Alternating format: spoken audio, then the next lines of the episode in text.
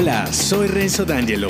Si eres un hombre de negocios y buscas como yo ser un businessman auténtico y eficiente, ya sabes que este podcast es para ti.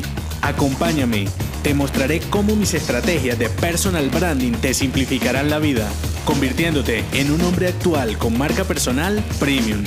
Tu transformación comienza ahora. Bienvenido.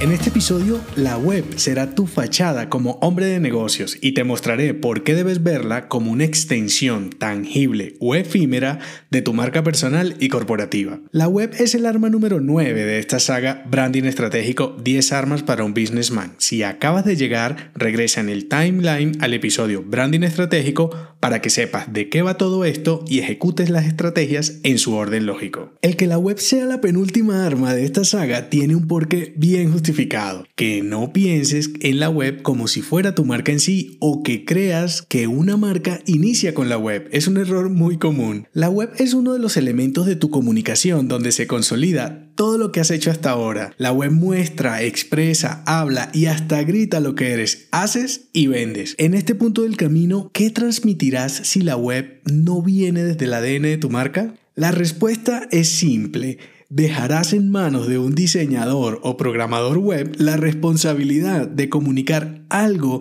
de lo que él no tiene ni la menor idea y la responsabilidad será tuya, no de él. Una web sin una estrategia de marca detrás te dará como resultado un sitio artesanal que en vez de mostrarte experto con producto y servicio premium, te dejará en evidencia como ignorante del tema. Entonces, para no caer en esa tendencia de web zombie sin norte, céntrate en tener primero una marca premium para comunicar. Recuerda que un small business es sinónimo de un producto y servicio de alto nivel, especializado, con detalles volcados hacia un cliente especial. Asimismo, debe ser tu web. Para lograrlo, mira tu web como una de las herramientas más poderosas para entregar ese mensaje que quieres dar a tu cliente objetivo, que estando aquí ya sabes que es alguien muy especial. Tengo más de 10 años metido de lleno en el mundo digital y con toda seguridad puedo decirte que no es ni parecido ofrecer un entregable low cost, mediocre o de mala calidad, como le quieras llamar, a vender un producto y servicio premium en la web. Las prioridades cambian completamente hasta el punto que tu fachada llega a ser más importante que tu misma realidad. Entonces, si estás en el lugar correcto y lo tuyo es de alto nivel, tengo para ti lo que he llamado mis tres E, esencia, estética y experiencia. Te mostraré la esencia.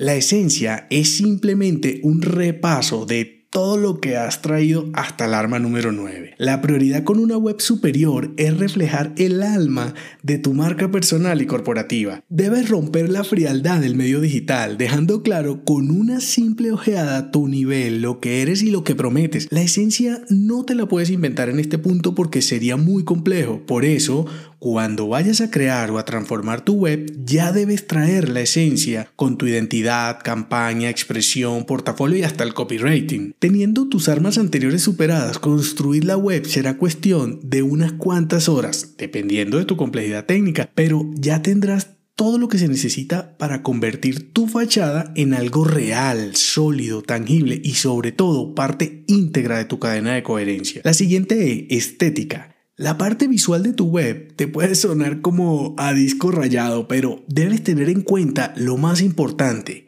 que la belleza es subjetiva. Lo que para ti es espectacular, estéticamente hablando, probablemente para otra persona sea simplemente horroroso. Entonces, eso hace que algo que parece tan sencillo como la parte estética de tu web se convierta en un tema complejo al momento de comunicar la esencia de tu marca. Para mí, la estética no es negociable. Creo que no hay nada más ineficiente que un copywriting genial, por ejemplo, con una web horrible. Y sé que puedes pensar, pero Renzo, que para ti sea horrorosa es algo subjetivo. Claro que es subjetivo, pero si eres experto en un tema, seguro que sabes en ese tema que está bien o mal de acuerdo de acuerdo con, por ejemplo, con una tendencia, con unas características, que es en este caso, aunque sean visuales, estas características o estas tendencias también pueden ser medibles hasta cierto punto. La web funciona igual que la moda, basada en tendencias, por ejemplo, colores, combinaciones, tecnología, usabilidad, funcionalidad, así de simple. Ah,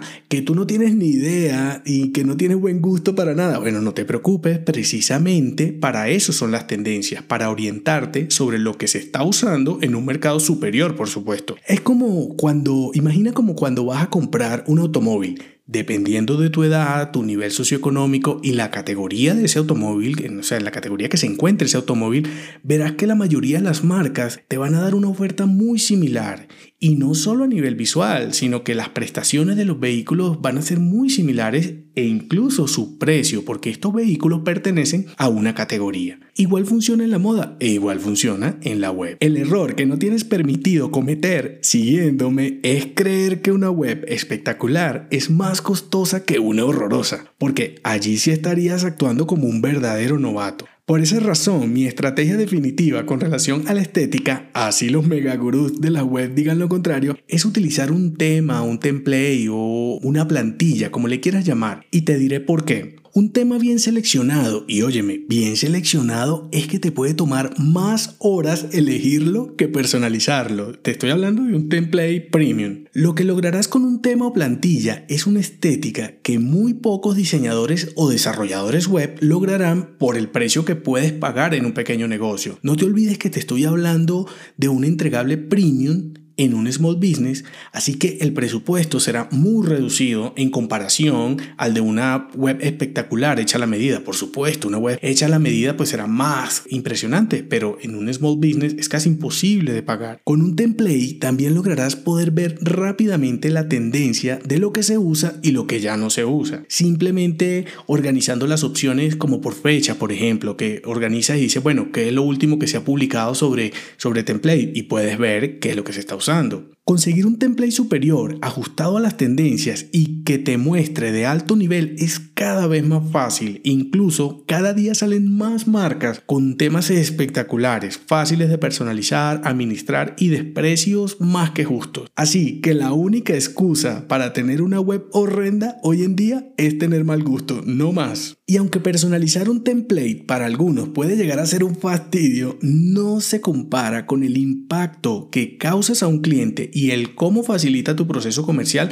con un entregable premium. Por último, la experiencia. Con la experiencia en la web me refiero a la parte técnica de tu sitio, que entre otras cosas es también una ventaja que utilices un template porque antes de comprar el tema tú puedes ver cómo funciona, puedes utilizarlo, puedes visualizarlo en diferentes dispositivos y puedes experimentar de cierta manera cómo sería la experiencia del usuario que no es otra cosa que la facilidad o complejidad con la que tu cliente navega la web en los diferentes dispositivos. Entonces, eso también lo podrías ver con un template. Dicho en storytelling, el cómo tu cliente navega la historia que le estás contando en tu sitio web, eso lo podrías hacer también en un template. Yo sé que en la parte técnica hay muchas variables y que puedes estar aburrido de escuchar muchas de ellas. Para mí hay unas que son fundamentales. He resumido las cinco principales. La primera, el hospedaje. Si tu marca es superior, tu servicio de hospedaje también debe serlo. Es muy importante que el soporte, por ejemplo, sea en español, que sea 24 horas, que sea por algún medio directo, no únicamente por ticket, porque te llega a ocurrir algo con la web, tú debes poderlo resolver casi que inmediatamente, que guarden copias de seguridad de tu sitio automáticamente, de manera que si te ocurre algo tú lo puedas restaurar en cualquier momento. Todo esto que te digo te evitará muchos dolores de cabeza. Segundo punto, responsive. Tu web no solo se debe visualizar en los diferentes dispositivos, sino que se debe adaptar a cada uno de ellos. La mayoría de los templates actuales cuentan con esta tecnología. Revisa muy bien antes de comprar un tema cómo funciona en cada dispositivo para comprobar que la experiencia de uso sea genial en todos, porque el hecho que se visualice o se adapte no quiere decir que la experiencia del usuario sea la misma en los diferentes dispositivos. Entonces verifica eso antes de comprar el template. Punto número 3, el SEO. La construcción de tu sitio debe ser amigable con los buscadores, sin obsesionarte con el tema. Para mí el SEO en una marca premium tiene resultados pobres, porque lo básico con un cliente objetivo especial es que yo sea quien elija las características de quien visita mi web. Y con los buscadores es algo un poco complejo, aunque eso dependerá de tu entregable, nunca pongas el SEO por encima de la esencia ni la estética de tu marca premium, porque romperás la cadena de coherencia. Cuarto punto, integración. Conecta a tu sitio todas las herramientas, bien sea de captación o analítica que uses en tu proceso de marketing y ventas. Esto te facilitará la vida y sobre todo un seguimiento orgánico adecuado de las personas que te visitan, contactan y compran, por decirlo resumidamente, porque hay muchas más variables. Quinto punto, actualización. La experiencia de tu web debe ser buena para tu cliente y para ti también. Por eso debe ser fácil de actualizar, porque debe garantizar la esencia del medio en línea, que es la interactividad y la inmediatez. De nada te servirá un sitio espectacular completamente desactualizado. Debe ser muy fácil de actualizar. Conclusión, como te lo dije en la expresión, cuida cada detalle y el cómo se sienta tu cliente navegando la web forma parte de la historia que le estás contando. Siempre te digo, las cosas no solo deben ser buenas, sino parecer buenas. Y en este caso, debe ser atractiva la web. Tu web debe producir un deseo por tu producto y servicio. Entonces, desde ahora comienza a convertir tu facha en un objeto de deseo, teniendo en cuenta las tres E que te acabo de contar, esencia, estética y experiencia. Muchas de las dudas que te surjan ahora te las iré aclarando a lo largo de la saga. Por ahora responderé a estas preguntas. Primera pregunta, Renzo, al usar un tema prediseñado, ¿no hace que mi marca se vea igual a otras? Míralo de esta manera. ¿Qué prefieres? ¿Una web artesanal única pero de bajo nivel porque se le va a notar que es una web artesanal o una de alto nivel ajustada a una tendencia? Yo personalmente prefiero una espectacular que impresione a mi cliente estéticamente hablando. Puedes tener similitudes entre algunos sitios, pero eso forma parte de una tendencia visual en un momento dado. Recuerda que funciona como en la moda, es exactamente igual. Pregunta número 2. Renzo, Tienes razón, muchas de las web que consulto sobre emprendimiento y asesorías profesionales son horribles como dices, y por eso creo que uno no se preocupa mucho por la parte estética. Yo no soy hábil con la parte técnica, ¿qué me sugieres? Sencillo, tienes dos opciones, o bueno, yo visualizo dos opciones. Una es que te metas en un portal de estos que ya consigues el sitio alojado y que simplemente lo puedes armar también con template, pero no necesitas conocer de códigos ni conocimientos técnicos avanzados. Entonces, esa es una opción y no es muy costoso, eso se paga con mensualidades y hay varias opciones hoy en día, cada vez hay más opciones de este tipo. Y la siguiente alternativa